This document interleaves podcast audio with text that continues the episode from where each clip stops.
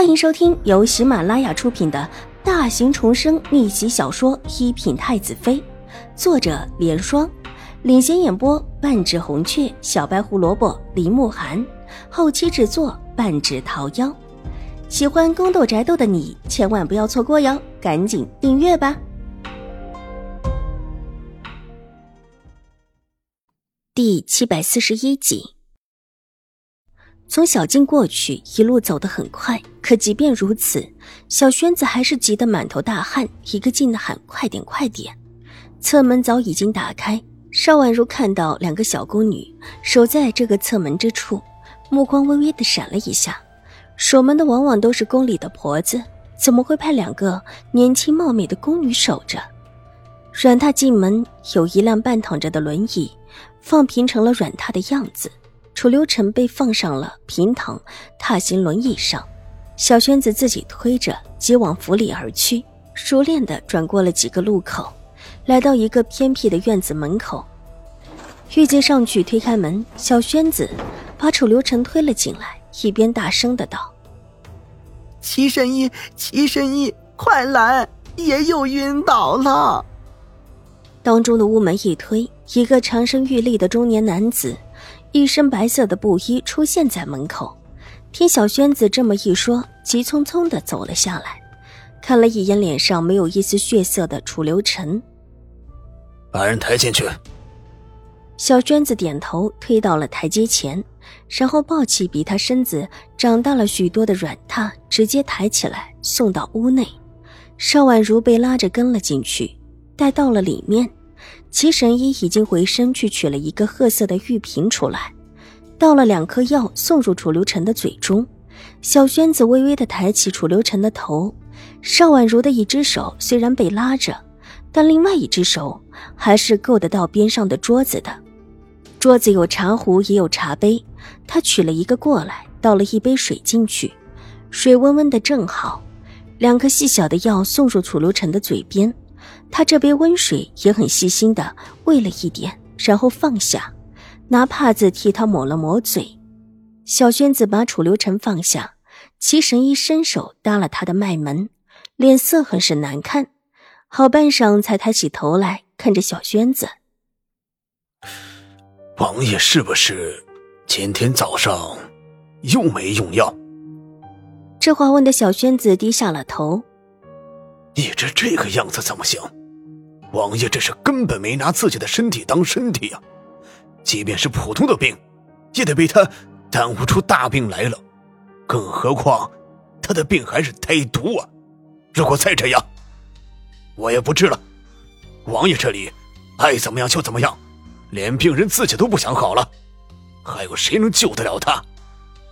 齐神医烦躁不已的抓了抓头发，邵婉如心头一动。他忽然明白自己的怪异是哪里来的。方才脉门搭上去之后，他感应到了他的虚弱，很虚弱，比之前的几次还要虚弱，就仿佛身子完全没有被适当的用药物治疗过似的。他不想活，生无可恋，或者说，这位未来的太子殿下求活的意志如此的薄弱，心莫名的狠狠一抽。齐神医。这一次是真的忘记了，也急着去宫里，去宫里。小娟子一边解释，一边满头大汗，一看就知道心虚的不行。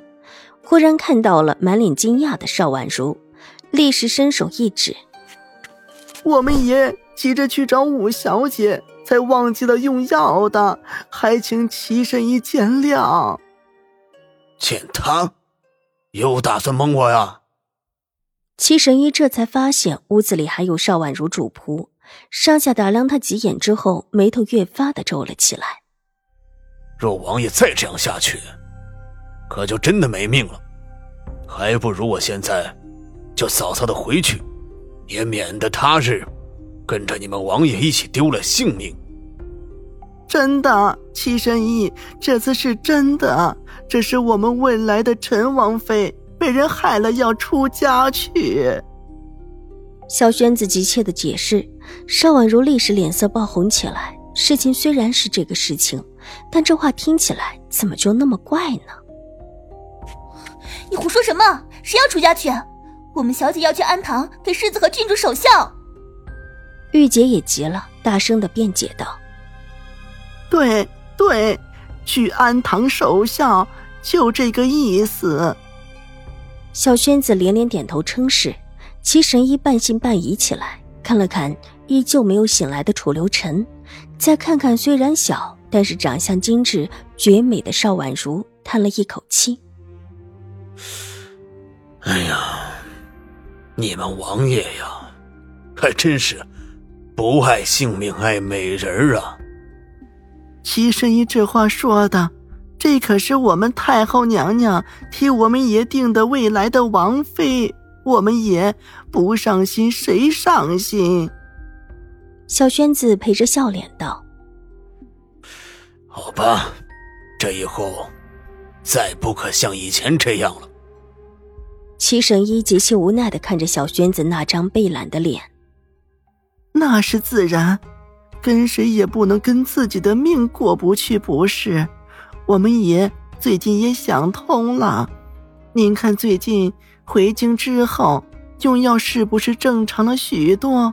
基本上都会用药，再不会像以前那样觉得没用、发脾气，连药也不喝了。小轩子点头哈腰的陪着好话道：“用药方面，王爷是比以前自觉点了。扶你们爷，先回去休息一下吧。等一会儿，我再熬点药过来给他用，跟他说。”这一次要好好喝，否则这命，别说以后了，连现在都保不住。是是，哪能不好好的保着命呢？能活一天是一天，总是自己的一条命，是吧？小轩子连连点头，笑容却极其苦涩。想到楚留臣的病，在听到小轩子的话，邵婉如的心情也沉重了起来。脸上的红晕缓缓的退下，暗中叹了一口气：这病真的是治无可治吗？上一世自己死之后，他又活了多久？